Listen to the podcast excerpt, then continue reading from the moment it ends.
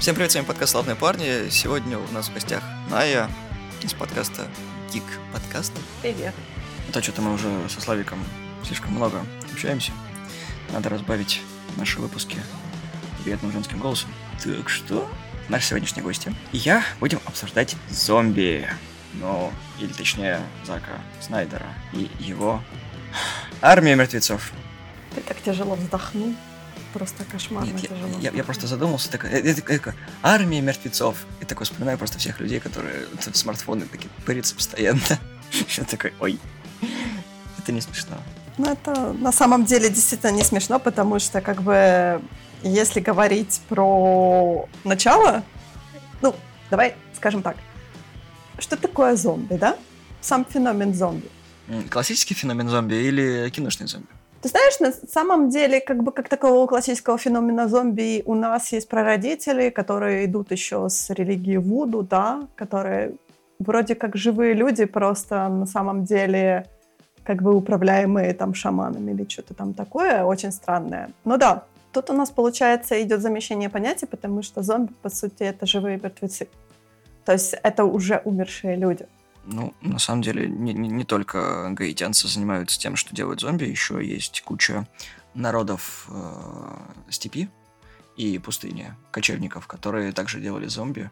Желудок верблюда, по-моему, вскрывался, вот, потрошился, э, пленником надевался на голову до рта, по-моему, вместе с носом. И этот мешок, короче, сжимался э, от солнца. Но ты жив оставался, то есть ты ничего не видел, э, ты мог есть, вот, но проблема в том, что волосы начали прорастать внутрь, в мозг, и постепенно это, короче, тебя отупляло. Потом это, собственно, снималось с головы, и у тебя появлялся собственный ручной зомби, который выполнял твои приказы. Об этом мало кто знает, но это одна из э, мер пыток. Но опять-таки, мы все еще говорим про живых людей. Мы не говорим о том, чтобы умертвить кого-то или поднять кого-то. Потому что, например, у нас есть, да, вот этот голем, например, но он, но он делается совершенно по другому принципу, то есть в него можно вселить. Потому что голем это все-таки глиняный человек, да. Но как такового, не знаю, прецедента, как бы у нас все-таки вот, наверное, более всего зомби, они более всего похожи, наверное, на гулей. Но гули у нас немножко другими способами создаются. Гули — это типа просто остатки вот вампиров, скажем так. Поэтому наверняка вот, когда Джордж Ромеро снял «Ночь живых мертвецов», это было свежо. Потому что, ты знаешь, у меня есть такой опыт просмотра э, «Ночи живых мертвецов» в кинотеатре. Я очень скептически шла на этот фильм достаточно раннем возрасте, и я думала, окей, это считается классикой. Почему? И когда я посмотрела, это действительно открывает тебе глаза, потому что я понимаю, почему это считается классикой. Классика даже не жанра ужасов, а просто классика кино. И вот эта вся квадрология, наверное, Ромеро, она вот именно считается вот этим золотым стандартом э, зомби-жанра.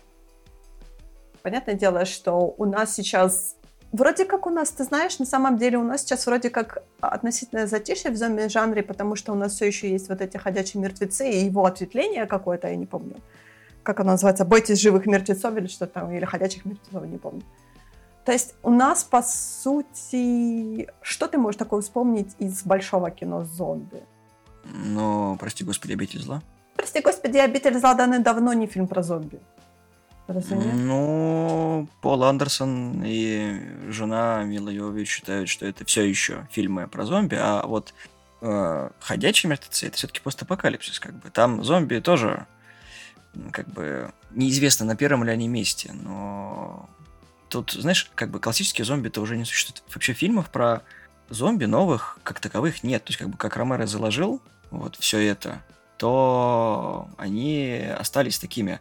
Можно, конечно, считать э, 28 дней спустя Нет, там же не зомби. зомби. Нет, они живые, они живые люди. Но все-таки Они живые люди, опять-таки, они живые люди, просто они заражены вирусом, поэтому они не считаются зомби. Вот сейчас нету такого, потому что вот когда вышел ремейк «Рассвета мертвецов» Зака Снайдера, тогда как бы понятное дело, что начался вот такой немного ренессанс зомби, зомби-жанра, Но потом он очень быстро стих, потому что, как всегда, у нас кино идет по, э, по амплитуде, да, что-то популярно, что-то потом теряет популярность, потом оно опять набирает популярность, теряет популярность.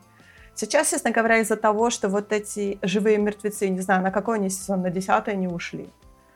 Или на какой-то ну, там? Не знаю, на какой. Ну, последний сейчас, короче, десятый или одиннадцатый. Я перестал смотреть. Неважно. Они я не хочу сказать, что они испортили жанр зомби, просто никто не хочет браться, потому что это уже такое, знаешь, болото, в которое все входят и там тонут. Потому что всегда, всегда вот этот, наверное, полнометражный зомби-фильм будет, ну, как-то каким-то образом будет э, смотреться через призму ходячих мертвецов. Хотя не стоит, потому что они совершенно не про это. Я понимаю, но там больше как бы драма. Но опять же, из того, что прям выходило хотя бы после э, всяких там репортажей и 28 недель спустя, это вот «Майна миров Z», которая от книги отличается, конечно же. Да. С Бр- да, Бретом да. Питом. Вот, потом еще вот этот э, вафельно-сахарный «Тепло наших тел», который тоже по книжке, которая Ромео и Джульетта в постапокалипсисе. Но я говорю, типа из новых. Ну да, да мы отметаем да. всяких вот это обитель зла и так далее, то, что вот сейчас. И всякие трэш, типа операция Мертвый снег, и это тоже, в принципе, смотреть не обязательно. Кстати, хороший фильм. Прости. Он очень ну, ну, смешной. пер... Несмотря на то, что это трэш, но он очень смешной. Кстати, ты знаешь, Вторая я хочу... такая смешная. Ну, вторую я не смотрела, смотрела только первую. Ты знаешь, наверное, еще можно притянуть за уши, конечно, а, недавний абсолютно Overlord, где они тоже, где нацисты делали зомби. Ну, типа они делали зомби, а может они не делали зомби, очень сложно. Ну, по-моему, они что-то там с мертвецами их типа пытались поднимать, чтобы создать армию. Это, конечно, наверное, в приличном сообществе этот фильм нельзя вспоминать, потому что все такие, что? Ты смотрела этот фильм? Да? Скажем так, если мы говорим про такое именно высокобюджетное кино, которое можно считать блокбастерным кино, да, то его давно не было у нас, именно которое бы в русле зомби было. Опять-таки, Resident Evil забудь про него, пожалуйста, потому что... Где-то там Слава сейчас ликует просто. Он такой, ура, кто-то так же ненавидит это говно. Я люблю, ты знаешь, я люблю, мне очень нравится первый фильм, потому что у него была своя интересная атмосфера, но потом она да. ушла в понятное... Но понятное. И, и, иногда и второй еще более неплохой. Нет, ты знаешь, фильм, второй я не ну... люблю. Вот второй как-то ну... мне что-то не, не, не зашел. Он, да, я знаю, что он очень а, как бы соотносится с атмосферой а, игр, еще тех старых игр, да, Resident Evil. Но вот как-то все равно по сравнению с первым, вот в первом было вот что-то такое, знаешь, он был, он именно был выстроен как-то по жанрам ужастик. Он был триллером. Что, да, а потому что второй это уже такой чистый экшен. И все, все остальные тоже это чистый. Ну, понимаешь, многие франшизы, которые вот таким образом ну, как бы, когда первый фильм хороший, чем-то оригинальный, может быть, даже снятый независимым режиссером, он постепенно превращается в эксплуатационное кино. То есть это фильмы с быстрым заработком. Просто ты типа снял, и ты такой, ну вот, там бюджет, может быть, копеечный, а потом это выливается в что-то такое крупное. И многие знают, что в основном это трэш-кино, которое эксплуатационным считается, но и многие голливудские блокбастеры — это тоже, на мой взгляд, эксплуатационное кино. Те же самые феномен форсажей, которые уже давно не про кучку чуваков, которые грабили фуры, чтобы прокормиться, а полеты в космос, насилование э, физики и так далее. То же самое с «Обитель зла», которое давным-давно превратилось просто в семейный подряд. Вот, и сейчас они это все пытаются перезапустить, и бедный Константин Фим уже не знает, что с этим делать. Но это как бы гусыня, которая несет яйца, и когда уже оно умрет. Ты знаешь, на самом деле, пока оно приносит деньги, не стоит его вообще трогать. То есть, если обитель зла каждый раз приносит много-много миллионов и окупает свой бюджет несколько раз, то почему это трогать? Если, то есть, если идут люди которые, смотреть эту жвачку, опять-таки с тем же форсажами, да, я, я уже запуталась, я уже не помню, что там вообще происходит, какая, какая сейчас. Это опять-таки, знаешь, Форсажи, Миссия невозможна, и вот Resident Evil. То есть это такой франчайз, который ты уже смотришь, и ты такой, э, что вообще происходит, что было в прошлом фильме, я не помню. Забыли. Но, но он приносит, каждый раз он приносит свои миллионы, приносит свои миллиарды.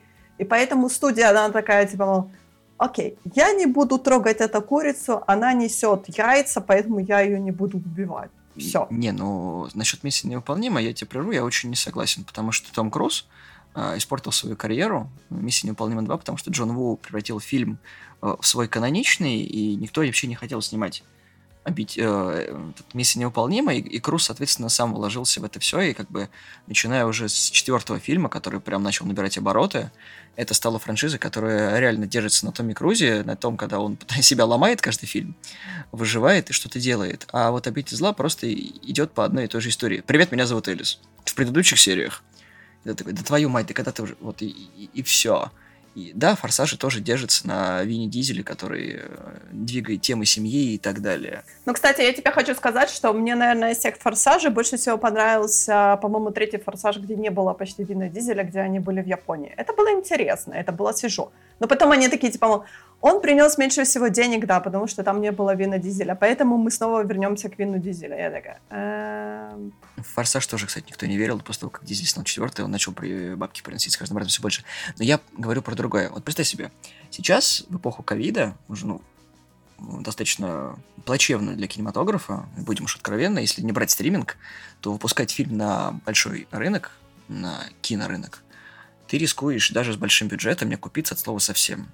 Ну, то есть, у тебя варик какой, как сейчас все компании делают. Ты пускаешь его worldwide, там американский прокат, азиатский прокат, всемирный прокат, потом ты смотришь, сколько денежек ты собрал там за первый уикенд, там, подсчитываешь статистику, понимаешь, что это в лучшем случае на 25 бюджета. Я не имею в виду бюджета фильма, я имею в виду бюджета всего. С маркетингом, со всей-всей вот этой вот э, компании, но сейчас, как бы, слава богу, можно не тратиться на путешествия по миру, потому что границы закрыты. Но опять же, уйти опять в стриминг и сделать э, ленту хоть как-то окупаемым очень сложно. А если вернуться к «Рассвет мертвецов», я тебе уже сказал до записи, что он вызвал у меня смешанные чувства. Но «Армия мертвецов» вызвала у меня еще более смешанные чувства. Как ты сказал, то, что «Рассвет мертвецов», он как бы, как так, так как ремейк, Снайдер делал его, который должен быть, ну, более-менее к оригиналу придерживаться. Угу. Вот, но он был очень хорошим. Я не застал его в кино, я посмотрел его уже дома. Вот, мне дико понравилось. То есть все вот это вот, вся атмосфера, вот, выживание людей, общение, и вот «Рассвет мертвецов» очень много раз пародировался в массовой культуре. Это было круто. Я ждал такого же, что Снайдер вернется к корням, он вернулся к корням, но сделает это как 15 лет назад. Но он сделает это так, в 2021. Да, фильм такой получился не таким задумывался. И вот эта вот шуточка про Снайдер Кат, которая в хранилище была, я такой, спасибо, спасибо, мужик. Это, это, это прям вот за, за сердечко тронуло. Хранилище, в, когда э, этот э, владелец, когда владелец рассказывал, потому что в самом настоящем хранилище, когда они открыли, то не было этой полки и не было этого, э, как бы этих канистр, были только деньги и все. Тут, знаешь, это такое именно просто чисто как истер эк, мне кажется, больше было. Там очень много такого. Там, по-моему, еще были отсылочки к э, оператору, с которым работал Снайдер. Да, Ларри Фонгу, там да. Баннер, был, был. Да, там баннер висел. В самом начале, ну, его мало кто видел, но если помните, если вы внимательный зритель, то там было. Снайдер любит отсылки для самого себя и для людей, которые с ними работали, которые для него очень много значат. И не потому, что он эгоистичный ему дело. Он не эгоист, он хороший режиссер достаточно такой целеустремленный. Особенно если посмотреть на вот эти съё... фотографии со съемок, когда он там кайфует с этих локаций. Ты такой, о, мужику хорошо на работе. Вот эта работа кайф приносит. Да, он очень любит, он на самом деле, он э, из тех режиссеров, которые очень увлекаются своей работой, то есть они ему наоборот его, как бы, чем ближе он к месту действия, то есть именно к съемочной площадке, тем ему больше всего нравится. Поэтому, как бы, когда он вот снимал Justice League, он такой, типа, ну, это, я хочу к ним. Они такие, не, не, нельзя, большое блокбастерное кино, нужно несколько юнитов, чтобы они одновременно снимали, чтобы у нас удешевить этот самый процесс. И поэтому он как бы был с каждым разом все несчастливее, несчастливее. Ну, кроме того, что там добавлялись еще от студии своих проблемы, да. То есть, получается, как бы армия мертвецов стала для, не, для него таким как бы возвратом к истокам, когда он вот сам, когда он, по сути, грубо говоря, снимал эти клипы свои, или когда он снимал «Рассвет мертвецов», когда он, типа, сам стоял за камерой, или там, ну, был, был как бы в эпицентре действия, скажем так. А не просто сидел за монитором и кричал в мегафон о том, что передвиньтесь, пожалуйста, влево, или станьте там, пожалуйста, прямо, а поправьте там этот. Нет, он был на месте, и он как бы сам это все дирижировал и аранжировал. Ему это очень нравится. То есть он такой человек, я прекрасно понимаю, потому что я тоже считаю о том, что если ты уже подписался под какой-то проект, то да, ты какую-то часть работы можешь на кого-то спихнуть, но лучше всего, чтобы ты делал все сам. Потому что пока потом, если ты запоришь этот проект, то, по крайней мере, ты будешь знать, кого винить. Себя, а не других. Ну, да. Кстати, ты... Я тебе не помню, я отправил тебе ссылку с изначальным сценарием э, да. Армии да, да, да. Ты почитал?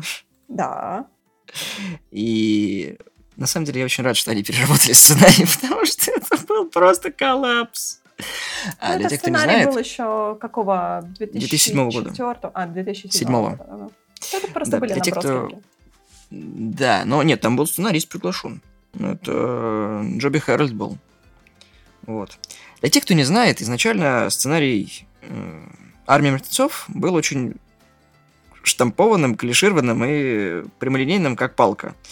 И рассказывался он как раз-таки про то, что журналистка, ну, как бы, там был тоже Лас-Вегас, э, люди превратились в зомби, и журналистка Кейт должна была туда пробраться, потому что там была лаборатория, которая стала причиной всей этой эпидемии, и попав туда, она оказалась пойманной, схваченной, все пошло на известный лад и манер сценария, поэтому нужно было собрать команду, как раз-таки из наемников, чтобы всех спасти. Но спасти это, кстати, должен был главный герой по имени Скотт, который перекочевал в оригинальный, собственно, сценарий.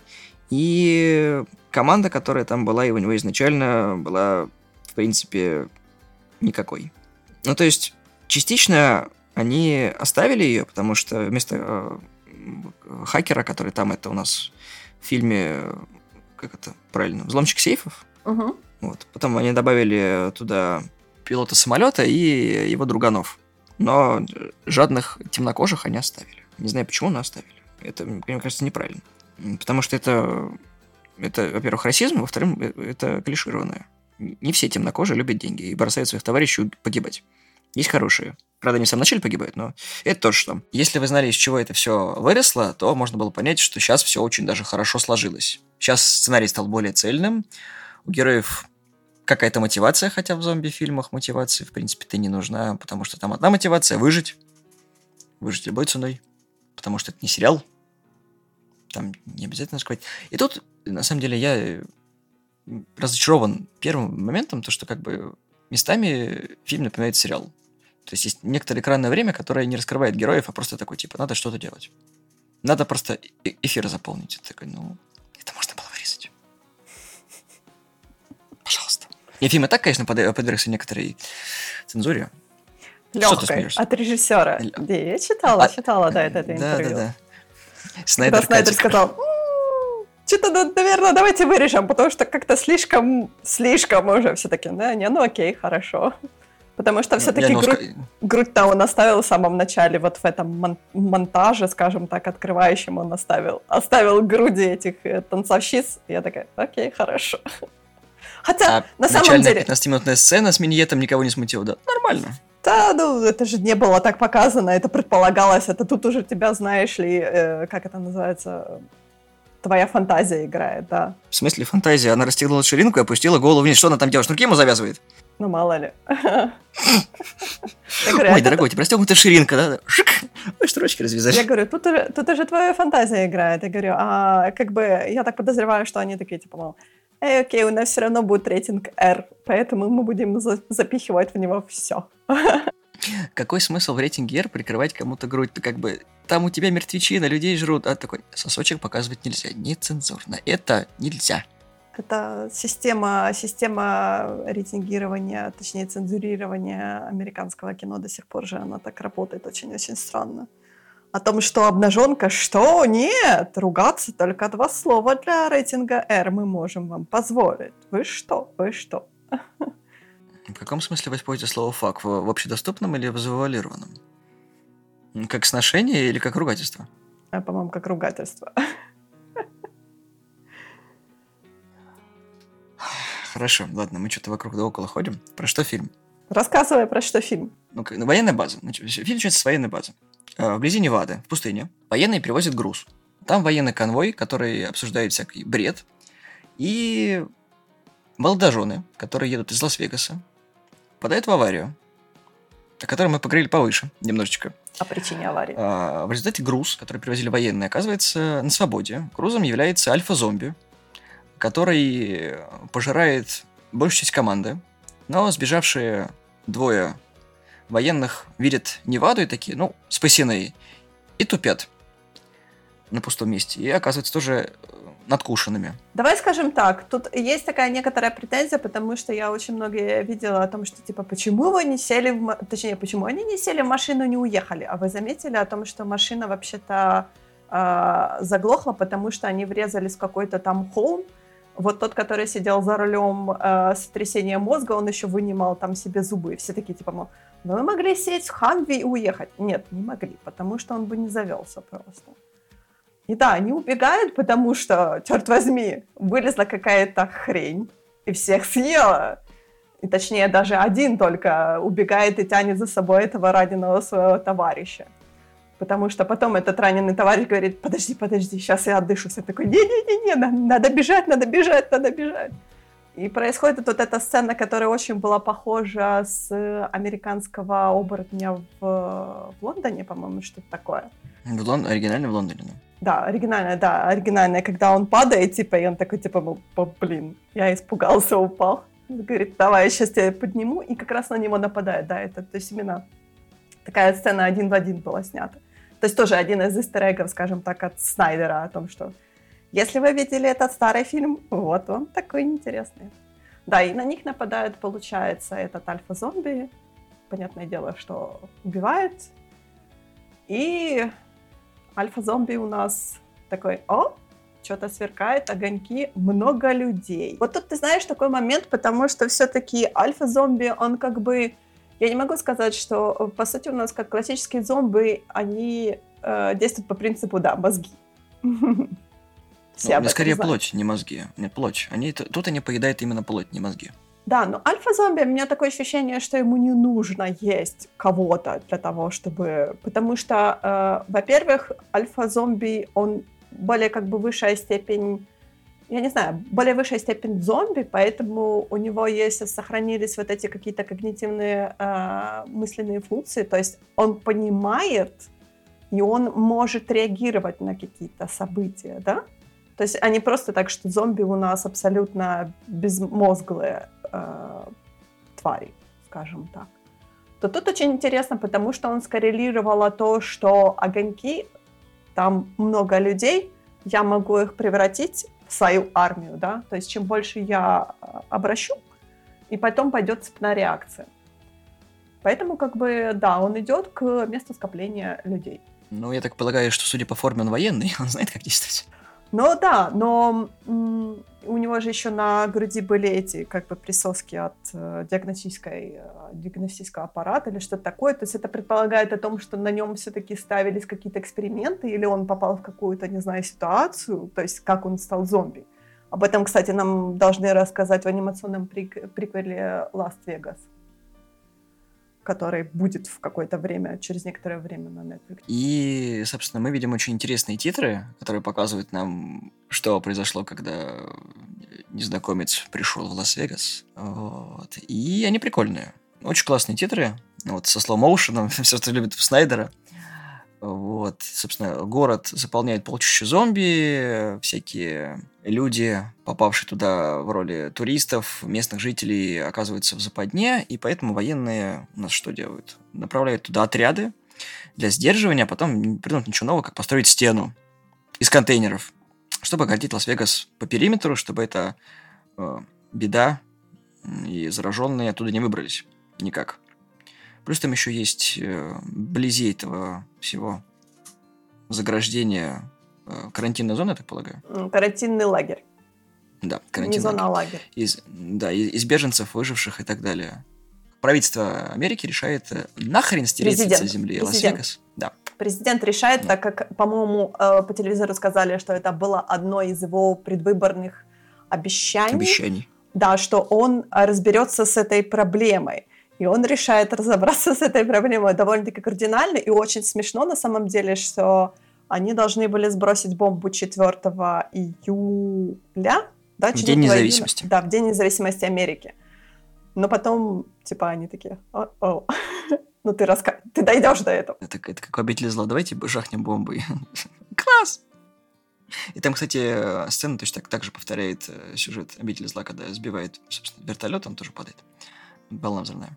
Ну, кстати, э, ты заметил о том, что очень многие писали, что э, радиация и всякое такое, но, по-моему, они там говорили о том, что это была какая-то то ли легкая ядерная бомба, то ли что-то еще. То, то есть легкая ядерная бомба. Я не помню, мы, я не помню как они его назвали. Я не помню, как ее назвали, но это было, потому что даже не было и, э, это я забегаю уже в конец, потому что даже не было и EMP Blast, когда вертолет упал просто от э, потока воздуха от этой бомбы, от этого взрыва.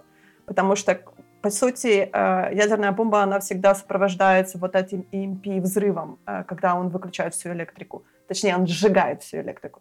То есть вертолет должен был грохнуться сразу же в момент взрыва. А он грохнулся уже потом, когда его догнала взрывной волной. Так что это вот какая-то была облегченная бомба, скажем так.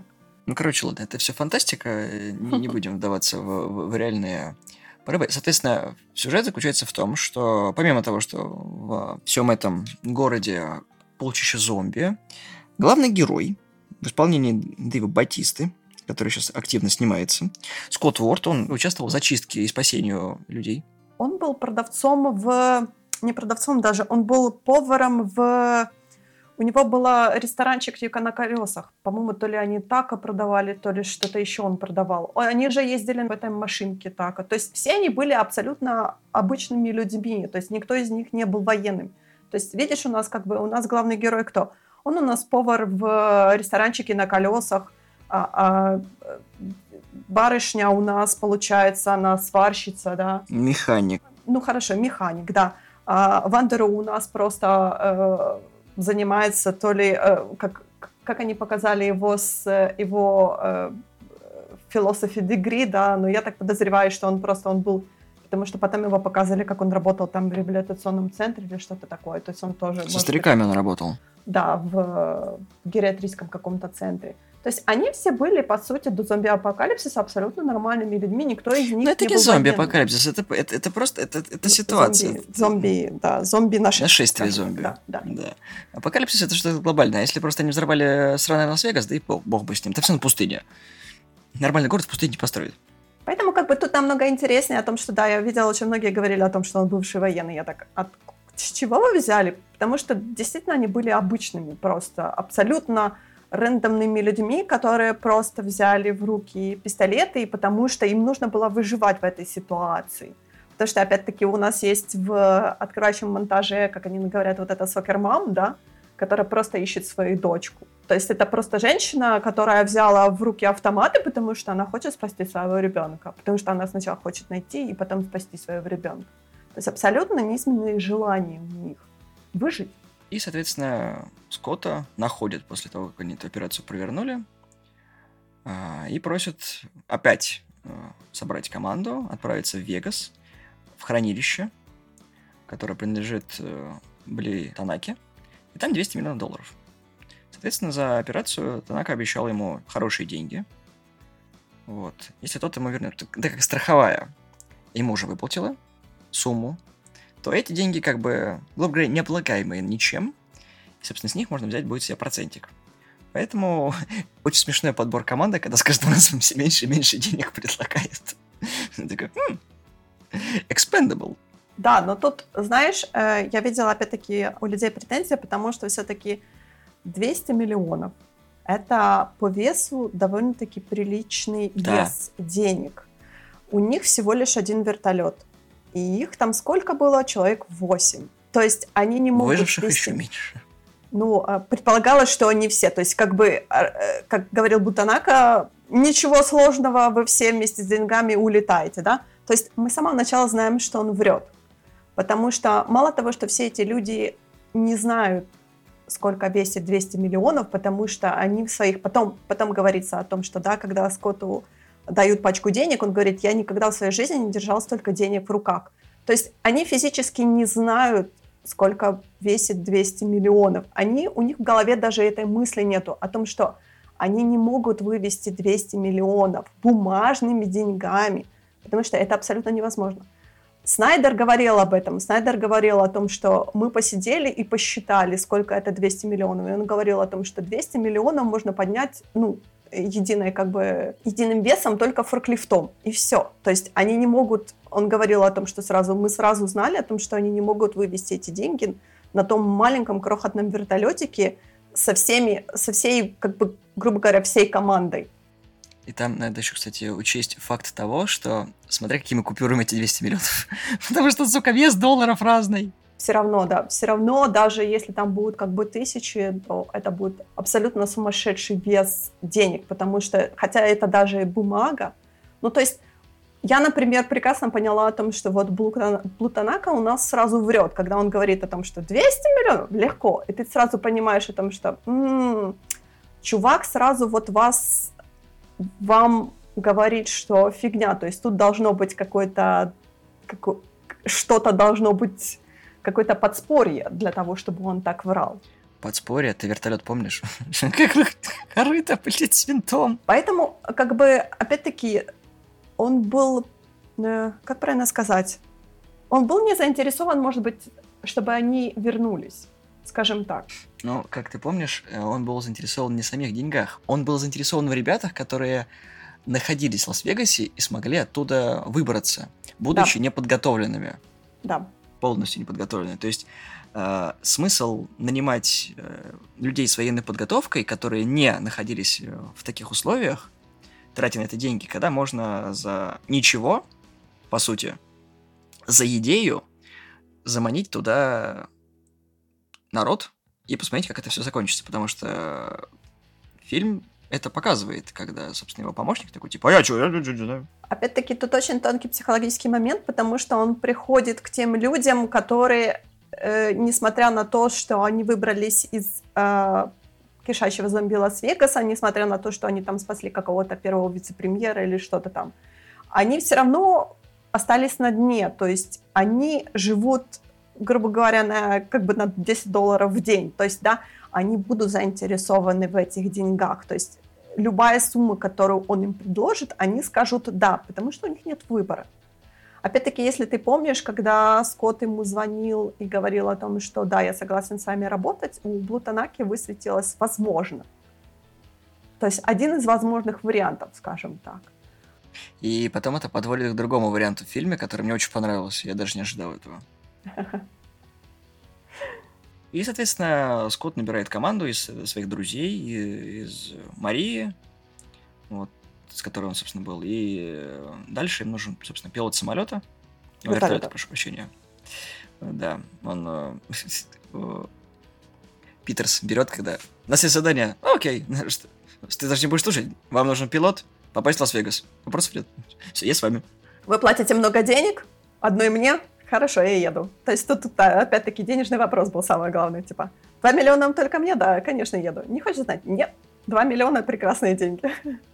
Да, потом, собственно, они приходят э, к последнему, к Вандероху, вот. И он такой, типа, окей, окей. А дальше э, они ищут взломщика, им оказывается Дитер, тоже отличный персонаж, вот, о котором чуть позже расскажем. Ну, а дальше набирается самый первый Expendable, который может быть они берут чувака, который выжил в зомби-апокалипсисе, снимал блоги, который, типа, может, ну, знает окрестности и смог бы их провести, ну, я вообще не знаю, нахождение его в фильме, но он еще друзей привел, ты такой, блин. Лично меня это выбесило все, потому что бог бы с ним, что Скотт прекрасно понимает, что выживут не все, и выживут только приспособленные. Но команда, скажем, разом все больше и больше растет. Ты понимаешь, что такой, ну, как бы, на мой взгляд, это должна была быть тайная операция с э, проникновением в город. Тем, тех людей, которые как минимум там были, они такие тихонечко проходят туда, такие типа тек-тек, заправляет вертолет, находя его, другие открывают сейф, вот, собирают бабки, улетают, показывают Танаки то, что вот, как бы есть, но нужно что-нибудь получше, чем это ведро с болтами, вот, и так далее, и тому подобное. Но города как бы уже не было, что нам уже и так показывают в конце. И... С другой стороны, чем больше людей, тем больше денег можно унести, хотя все вертолет не поместятся. Опять-таки, чем больше людей, тем, тем больше firepower, по сути. То есть, опять-таки, ты не можешь... ты не можешь стрелять из двух автоматов одновременно, да, потому что у тебя будет рассредоточено внимание. Но двое людей могут прикрывать больше, больше угол обзора. То есть, по сути, э, по сути то, что, э, то, что Гузман привел за собой еще двоих, да, он же не попросил больше денег. Он сказал, типа, это со мной. Они такие, я окей. То есть он не сказал, что хочу там ставку вдвое больше. Нет, он просто сказал, те же деньги, просто больше человек будет. Они такие, не, окей. То есть больше людей, больше возможности убить зомби, да. То есть тут надо больше смотреть с этой, наверное, ситуации. Мне понравилось заинтересован Дитера, который такой показывает, «А, мистер Большие Пальцы, не лапайте план, пожалуйста. Все должно быть ровненько. И самое грустное смерть, наверное, во всем фильме было именно его. Для меня. Подожди, но показали ли, как он умер? Так, не надо дарить мне надежду. Знаешь, как Зак Снайдер говорит, нету тела, ничего не доказано. Мы вот, кстати, с тобой говорим, а, по-моему, на следующей неделе у Netflix будет большая презентация или конференция Netflix Geek, как-то он так будет называться, и там что-то будет связано с армией мертвецов, точнее, с этим, скажем так, уже, можем мы сказать, с этим франчайзингом, и все такие, типа, Um, так что, да, на тот момент, когда выйдет этот подкаст, вы что-то уже будете знать про последующих жизнь армии мертвецов. Да, ну и, соответственно, команда набралась, люди подкуплены, и начинается параллельное развитие сюжета. О том, что у Скотта есть дочка, Кейт. Мы видим трагичную историю Скотта во флешбеках о том, что ему пришлось убить свою жену, которая начала превращаться. Это было очень тяжело, это повлияло на него, повлияло на дочку. В фильме они пытаются как-то с этим примириться, Скотт пытается с этим примириться, Кейт пытается с этим примириться, и э, мы узнаем в конце, что из этого получилось, если вы досмотрите до конца. Опять же, все по-разному реагируют на этот фильм. Соответственно, они попадают в город. К команде еще присоединяются двое персонажей. Это охранник, который там по периметру был, Бёрд. И э, это... Лили. Девушка.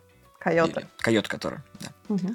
Которая много раз водила людей э, в закрытую территорию. Она знает, как там что все выглядит. И, соответственно, это на- наш гид в зомби Лас-Вегасе.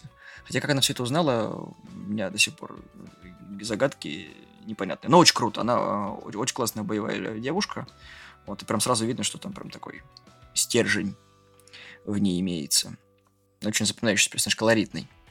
Вот, не потому что она все знает, а потому что, ну, как-то глаз на нее падает весь фильм. И, соответственно, мы понимаем, что Кейт хочет помочь своим подругам, которые, которым она, конечно, говорила, чтобы они не шли в карантинную часть, заработать деньжат для своей семьи. Но кто слушает здравомыслящих людей в зомби-апокалипсисе? Никто. Это, соответственно, часть подсюжета меня расстроила больше всех, потому что она стандартная, должна быть какая-нибудь завязка, чтобы все главные герои, чтобы им все малину испортили, в общем. Во всяком случае, могу сказать точно, что все актеры в фильме молодцы. Это мне понравилось. Они очень хорошо играют все своих персонажей отыгрывают. Я бы не сказал, что они картонные персонажи, имеется в виду, но это же фильм про зомби, там, в принципе, глубина не нужна. Но Снайдер постарался не только своими отсылками и э, пасхальными яйцами наполнить фильм, но еще и помочь понять персонажей и их мотивацию. Ведь в основном они шли туда не только за деньгами, а еще, чтобы, наверное, снова пережить то, что они пережили там. Потому что, как мне кажется, что они как после войны.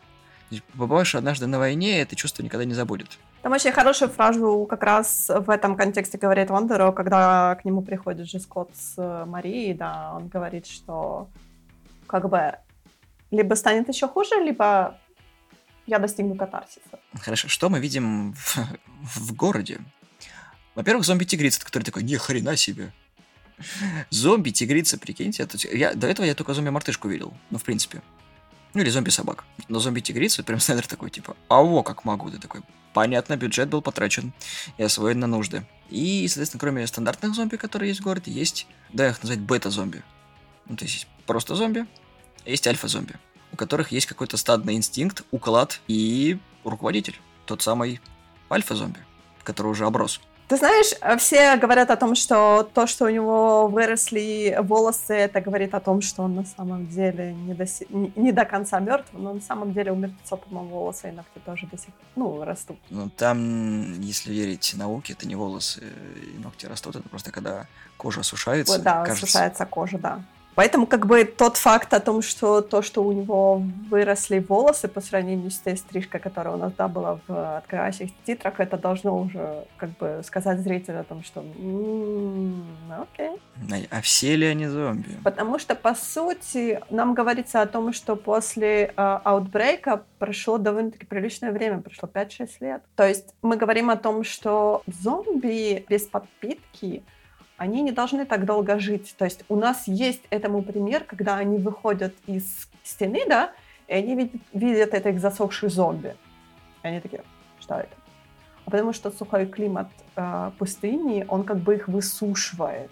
Они вроде как мертвы, но при этом они как бы в спячке. Э, опять-таки, последующее у нас тоже было, да, когда они прятались от солнца в, в казино, по-моему, да, и они тоже были в спячке. Да, они тоже были в спячке. То есть они, по сути, э, это тоже интересный очень момент, как зомби не просто ходят на улице, знаешь, как у нас показывают, например, последствия там э, какого-то апокалипсиса или отбрейка, да, они ходят на улице, то есть и это. Нет, нам говорится о том, что зомби, они впадают либо в спячку, либо вот они как рыбы высыхают, и потом после дождя они снова возвращаются. Они, по сути, консервируют свою энергию. То, что вот есть у нас совершенно другая группа зомби, которые живут как бы более, на более высокой степени эволюции, то есть они, э, да, они все еще прячутся в, ну, в казино, грубо говоря, но при этом они уже как бы построили свою, свое подобие общества, да, у них есть вождь, у вождя есть жена, да, у вождя есть генералы, и у генералов есть своя маленькая армия. То есть и они при этом не спят, как другие зомби, которые и низшего ранга, которые ну, просто... Зомби. Да, которые просто сидят и консервируют свою энергию э, до того момента, как им что-то придет живое, и они могут это поесть. То есть тут интересно, да, то есть есть иерархическая структура у этих зомби тоже очень интересная. Ну, а нам ее не очень показали, то есть нам ее только так, знаешь, мельком. Нам показали. койот намекнула. Да, и нам койот тоже намекнула, да. Но я так подозреваю, что они об этом будут больше говорить в анимационном приквеле, потому что я на это делаю очень-очень большую ставку, потому что они все-таки будут говорить про эти разные виды зомби и как они э, взаимодействуют между собой и с, скажем так, живой плотью. Соответственно, герой попадает в город, находит казино, худо-бедно выживают, потому что, опять же, ну куда же без осечек в таких операциях? Парочку человек теряют, вот. Но они Берта потеряли, которого взяли в заложники. Точно как они его отдали, чтобы uh-huh. подкупить. Потому что Берт нафиг никому не был нужен, и, собственно, для этой цели вообще и взяли. Да. Да, живого человека принесли в жертву зомби, но не обычным способом, а просто такой, типа, жрите, а мы пошли. Такой, все, проезд оплачен. Дальше идет у нас, собственно, сцена с размазанием соплей, но там есть еще сцена с э, тем, когда они пытаются пройти ловушки Э, с помощью дитера. И это было очень смешно, когда такой заставит зомби пройти. Он такой идет, ручку кидает, короче, оторванную руку другого зомби. Он такой, о, еда. Такой тык-тык-тык пошел. Ну, это же все ловушки. Такой, и две вот этих вот последних, когда его в лепешечку разбивают, и такой, это было настолько тупо и смешно, что это прям вот плюсик. На этот раз все? Такой, да, да, наверное, все. ну, Навер- пошли. На- наверное, все. Наверное ли все? Ну, проверить. Может, ну, ну, когда он на слух открывал этот замок, там, можно потише, я тут работаю. Да, нужно, наверное, сказать про сейф. Это важно. Да, это очень важно. Автор сейфа был очень э, сильно одержим, наверное, кольцом Небелунгов. Это основано на средневековой поэме «Песня о Небелунгах». А, он был очень одержим, потому что у него совпадали фамилии с автором кольца, с автором империи кольца, кольцо Нибелунга, его тоже звали Вагнером, э, только как-то там как-то по-другому, как это у него другое имя было совершенно. Ну, Вагнер это уже скорее э, тот автор опер четырех. Да, автор, автор оперы и автор сейфов, они, у них была одинаковая фамилия, поэтому автор сейфов, как бы он сделал вот эти четыре сейфа. Да, самых э, неприступных сейфов, да, он их назвал в честь, э, соответственно, всех опер.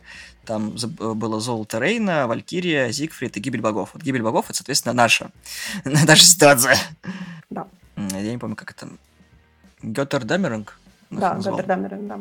Ну, по сути, Рагнарок. То есть конец, конец мира. Конец, да, конец мира. Закат богов. И благодаря тому, что Дитер узнал, какой сейф он будет вскрывать, это прям в нем подожгло все. Перед тем, как открыться сейф, у нас есть э, отличная идея, которая мне очень понравилась. Я надеюсь, что они это как-то разобьют. В чем ее смысл? Э, мы видим трупы тех, кого до этого посылали для открытия сейфов. То есть Танака посылал еще людей. Да, скажем так, у нас до этого была, была сцена, где они зашли в это казино, да, в казино Блутанаки. Они зашли и такие, и на столе лежат те же планы, которые им дал Танака. И они такие, ва? Что до нас как бы приходили люди, и они к этому, к Мартину, который, как бы, как он представился, глава, глава безопасности Охраны. Танаки, да. И он, они такие, типа, мол, ты что-то об этом знаешь? И Мартин такой, нет. Вы что? Нет, конечно, я ничего не знаю, я чисто белый и пушистый. Все такая, а, Потом, когда они спустились к сейфу, они нашли, точнее, они увидели эти трупы, и они так как бы так... А, мне очень понравилось, как Дитер, он сначала глянул на эти трупы и так говорит, тут глупые, попытались вскрыть этот э, замок, и типа сломали его. И Вандеро э, ему говорит, а ты приглядись, они похожи ли эти трупы на кого-то из нашей группы? И там потом такие отсылки, короче, крупным планом на одежду, и э, он говорит о том, что, типа, а вдруг это, короче, петля времени, и мы каждый раз сюда приходим, умираем, и каждый раз возвращаемся и соглашаемся на это до тех пор, пока не откроем сейф. И ты такой, вау. А мы точно сейчас фильм про зомби смотрим? Тут, ты знаешь, очень интересно, потому что, э, как всегда, Зак Снайдер, он молчит, потому что он слушает, он слышит, да, он слышит всех, кто строит эти предположения, но интернет, естественно, понятное дело, уже там на Reddit, я думаю, очень большая тред о том, что а что же все-таки у нас происходит в этом фильме? Потому что очень развивается тема с цифрой 4.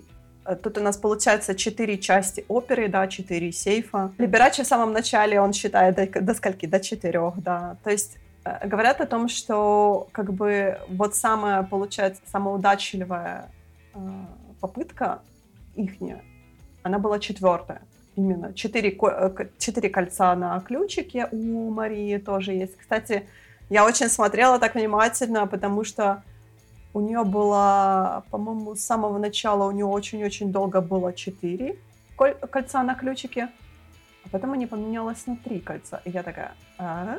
то есть, что это было? Нам говорится о том, что в фильме нам показывают несколько петель. То есть у нас смешивается действие с несколькими петлями. То есть, например, то, что Вандеро в конце вылазит, да, самый выживший, он вылазит, это последняя петля.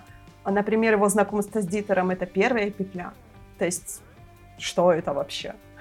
Или мы очень глубоко смотрим в этот фильм? Ну, это что Вандеро столько бабла с собой в этой, утащил, это такой, сколько же тебе сил, чувак, как ты все это пер?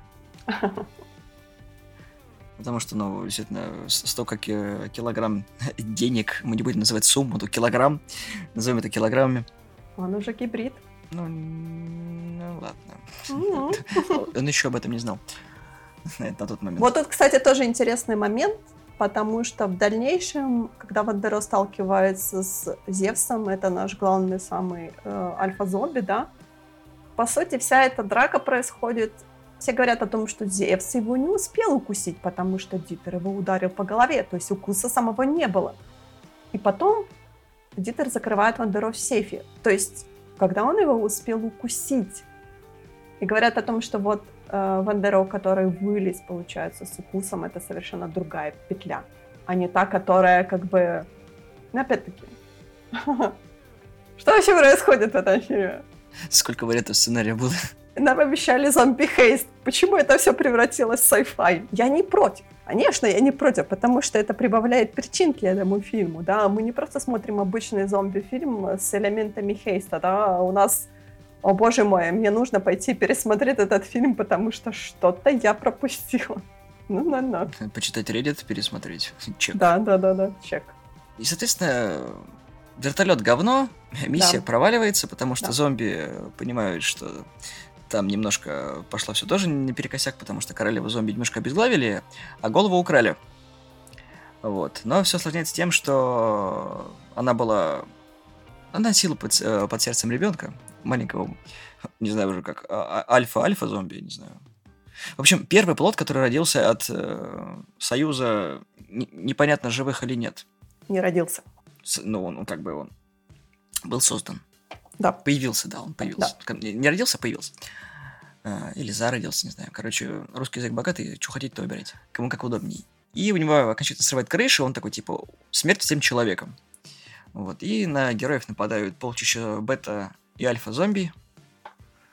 Поэтому нужно срочно выжить. Э, Там происходит то, что, как бы, опять же, две, уже три параллельных истории, потому что у нас есть э, люди, которые пытаются унести деньги, которым заплатили.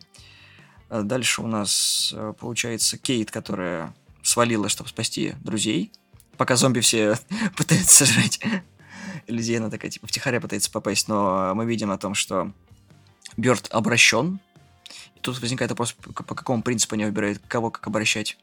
Какую ветвь тоже мне непонятен. По сути, Снайдер говорил о том, что вот этот бассейн, если ты заметил, там очень много было скелетов, очень много было трупов, да, то он говорил о том, как Альфа, то есть Зевс, он хочет создать себе армию, поэтому он кусает всех, кого ему приносит живым, да. То есть, э, если ты не попадаешь на обычного ходока и не превращаешься в обычного зомби, да, ну, то есть тебя, ну, обычный, обычный зомби кусает, и превращаешься в обычного зомби, зомби-мертвеца, да, но если тебя приносят живым к Зевсу, то он тебя попытается сделать альфой. То есть поэтому он кусает, бросает тебя в бассейн, где все наблюдают, в кого ты превращаешься, да? Поэтому как бы вот этот был элемент выбора о том, что если ты живой попадаешь к э, Зевсу, то ты можешь превратиться в альфу. Если же тебя кусает обычный, то солеви. Как бы Там, кстати, очень просто определить какой-то зомби, там по зрачкам. Очень большая разница. Что тоже очень интересное новшество. Потому что у неживых, ну, у бета-зомби глаза другие. А ты имеешь в виду про желтые глаза, ты говоришь? Да, желтые глаза. Нет, да. про голубые глаза, потому что у нас там есть еще другой подвид зомби, которые все такие, типа, что это? Что это такое? Потому что я, я заметила, когда, когда, получается, сейф уже был вскрыт, да, и когда часть денег уже была, по-моему, перенесена, или, подожди, а, они не успели же донести эти деньги даже до вертолета, то есть э, на них начали зомби нападать, и они начали отстреливаться в этом узеньком коридоре перед сейфом, да, когда эти альфы начали на них нападать, по сути. И там, получается, Гузман убил кого-то с такими со светящимися голубыми глазами. И я такая, что это было? Почему у других Ну, зомби скорее всего, не было? генералы, э, которые... Не-не, был, э, если ты помнишь, что с королевой тоже ходил генерал, и у него были обычные совершенно глаза. А я такая, что это было? Почему какая-то часть, какая-то махонькая часть зомби имеет такие странные светящиеся голубые глаза? То есть, а, в чем причина? И, а, естественно, Твиттер потом такой, типа, был, у нас есть роботы-зомби. Я такая, «Ш- как это работает? Что? И они действительно дали э, скриншот, даже гифочка есть в интернете, ходит о том, что когда они отстреливались, бегали, вот эта прекрасная экшн-сцена была в казино, да, когда они бегают по этим столам и отстреливаются деньги, фишки в разные стороны и всякое такое. И там кто-то, да, действительно выстреливает зомби в голову, и у него металлический череп. Я такая, а, вот. Как это работает? Робо-зомби. Робозомби, да. И, соответственно, Мартин, который э, спер голову королевы, пытается свалить, но его находит тигрица. Ну как, у него махач с тигрицей, который он, увы, проигрывает. Тут, конечно, против э, полутонной тигрицы сложно выжить, тем более, когда она еще зомби. Вообще-то ему тиг- этому тигру уже терять нечего, ты не можешь его убить. Ну, разве что пулей в голову, да, естественно. Ну, как бы... Well, Тигр один, Мартин ноль. Мартин, да. Мартин, чав-чав. Хотя, может, потом будет это «Уэки-уэки, ты с нами».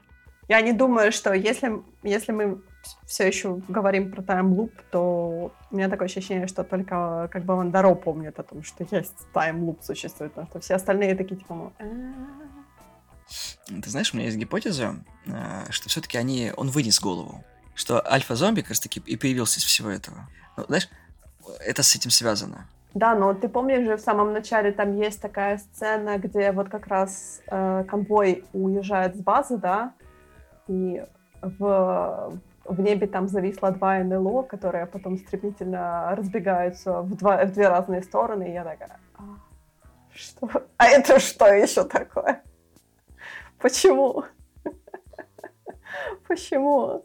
То есть намекает на то, что у нас происхождение как бы этого... Мы даже не знаем, как бы, что послужило э, причиной создания да, этого Зевса, альфа-зомби нашего самого главного. То есть мы не в курсе, это был вирус, это была какая-то бактерия, это было какое-то стечение обстоятельств. То есть нам этого не рассказали, потому что нам уже дали пациента Zero и забросили его в густонаселенный город, да.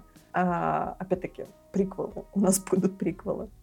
Потом приквел на приквел. Ну не, у нас же будет анимационный сериал большой при приквел. Ну, я не знаю, большой, это я так говорю, ну, по-моему, там 10 серий они обещают, или 8 серий, не помню. Что-то они, по-моему, сначала же они хотели сделать live-action, но из-за ковида они такие, типа, ну, окей, мы не можем собрать людей, потому что мы не можем продолжить съемки, поэтому нам придется делать анимацию. Все такие, «А, окей. Ну ладно. Но Netflix собрал там очень, кстати, интересный каст озвучки. Озвучки. Да. В общем, мы уже подходим к концу как и фильма, так и нашего обсуждения. Скотт вместе с дочкой и с вертолетом падают, потому что на них нападает Зевс.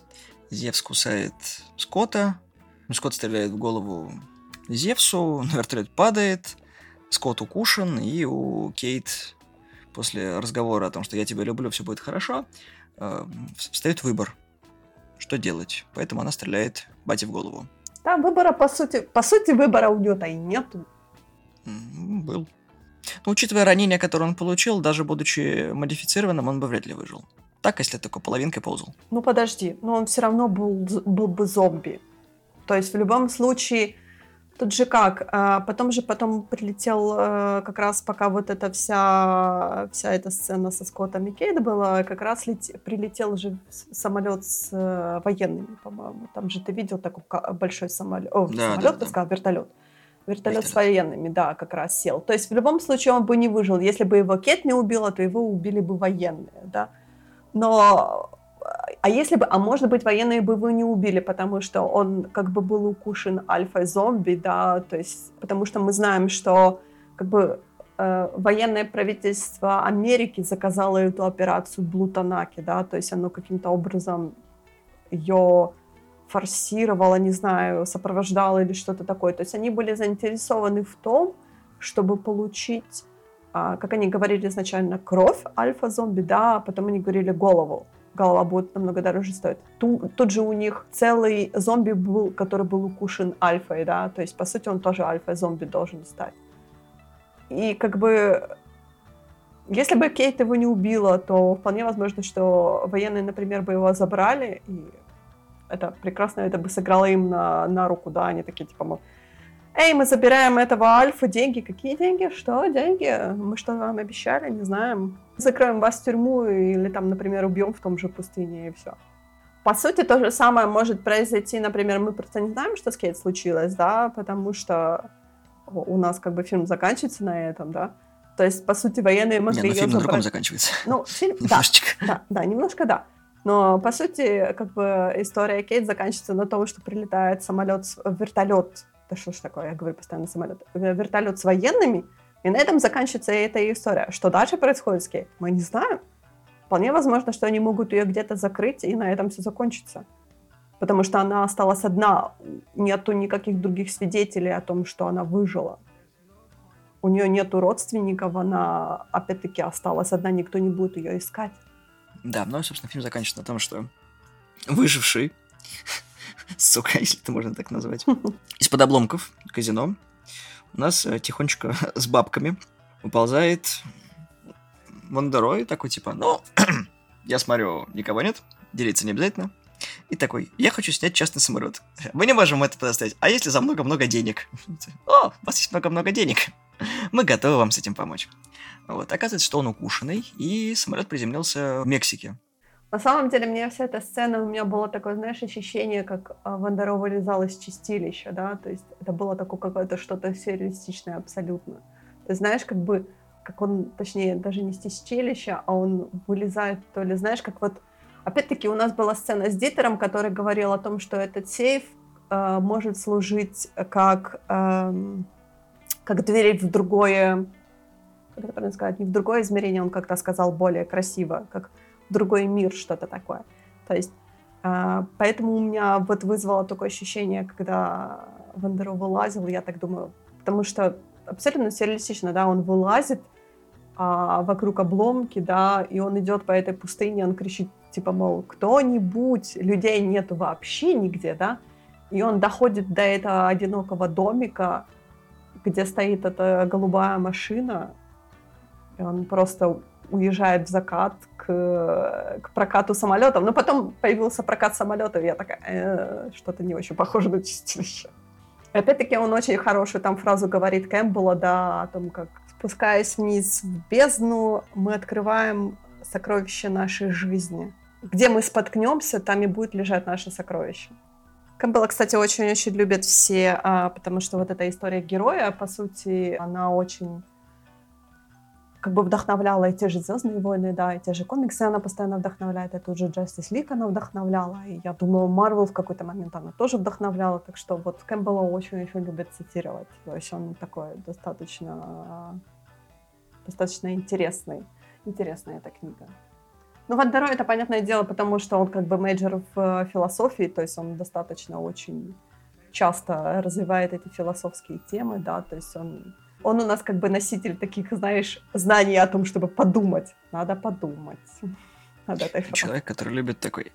Есть у меня одна мыслишка, вот, короче, я ее закину, и ты потом весь такой, нафиг он это сказал? Зачем? Зачем ты это сделал? Зачем ты посадил это зерно в моей голове, чувак? Что я тебе сделал? Я просто фильм смотрю. Да-да-да. Так что, мне кажется, ты знаешь, если подытоживать, мне кажется, что этот фильм нельзя просто воспринимать как обычный зомби. Я понимаю, что да, Наверное, опять-таки, это тот момент, что нам просто рекламировали это как э, фильм, э, хейст-фильм с элементами зомби и нашествия, да? То есть, как нам говорили о том, что они поедут красть деньги, просто им будут зомби мешать, да? И мы такие, окей, хорошо, это звучит интересно. А тут получается, что тут нужно немножко над этим фильмом подумать, наверное. Даже не подумать, а просто его как-то воспринять, может быть, с другого немножко ракурса, о том, что у него есть слои ниже выше, не знаю, в какую сторону смотреть. То есть это не просто какой-то стандарт жанра, а что-то более такое, более, наверное, сайфайное, наверное. Ну, знаешь, с одной стороны, как бы ты можешь воспринимать фильм как фильм, а, вот, а можешь заниматься СПГСом, как с некоторыми режиссерами. То есть, э, если правда разбирать ленту, как это, как говорится, смотреть ее на скорости 0,5, вот, и уделять внимание всему, то да, это уже не просмотр фильма, как бы. Если ты хочешь разобраться в картине, которая тебе непонятна, то лучше посмотреть, конечно, два раза, потому что тогда просмотр будет более внимательным. Если ты просто смотришь э, фильм как фильм, то есть для тебя это разовый аттракцион, тем более на стриминговом сервисе, то можно просто не загоняться, как бы посмотрел фильм, и тут э, два вердикта, понравилось, не понравилось. Вот. А там уже ты должен сам для себя решать, почему тебе это не понравилось, а почему это понравилось. А дальше уже план, который я выше озвучил. Типа пересматривай, перечитывай, резюмируй, ну и делай для себя выводы. Ты знаешь, тут большой плюс стримингового сервиса по сравнению, например, с кинотеатром, о том, что ты можешь вернуться к этому фильму в любое время. То есть ты не обязательно должен выбирать время, чтобы съездить в кинотеатр, купить, потратиться снова на билет, да, а, просидеть эти два часа. Нет, ты можешь просто включить этот фильм у себя на телевизоре дома, сидя на диване, или, например, сидя за столом, да, кушая и прочее, и ты можешь его пересмотреть. Ты можешь его даже перематывать, те, те сцены, которые ты считаешь, что э, я знаю, что тут произошло. То есть в этом большой плюс стриминга. Дома в халате, в тапочках. Удобно есть свои плюсы. Хотя некоторые могут в кинотеатр прийти в тапочках и в халате. Не, ну а что? Я хочу смотреть в комфорте. Я против. Потому что комфорт должен быть для всех одинаковый. Я тогда буду себя чувствовать некомфортно. Ну, в общем, как-то так. Высказать про фильм. Выскажитесь в комментариях, что вы думаете про этот фильм. Потому что он хоть является пока не самым популярно просматриваемым фильмом на Netflix, но он один из э, тех, кто входит в топ-5 хорошо принятых критиками, зрителями, кто посмотрел данную картину. И в целом очень неплохо получился фильм Зака Снайдера, который просто реализовал свою идею, которую долго не мог воплотить, в нечто интересное, которое не оставит равнодушным никого. Ну, так вот я думаю. Да, да, абсолютно ты прав. Не забудьте подписаться на подкаст Гик подкаст, куда сегодня нас Ная пришла, с которой мы обычно обсуждаем все, да не все и мало. Подписывайтесь на нашу группу ВКонтакте, ставьте лайки. Мы есть в iTunes, Google подкастах, в Яндексе в разделе подкасты и на SoundCloud. Всего доброго, всем пока. Счастливо. Смотрите хорошие фильмы и выбирайте с умом.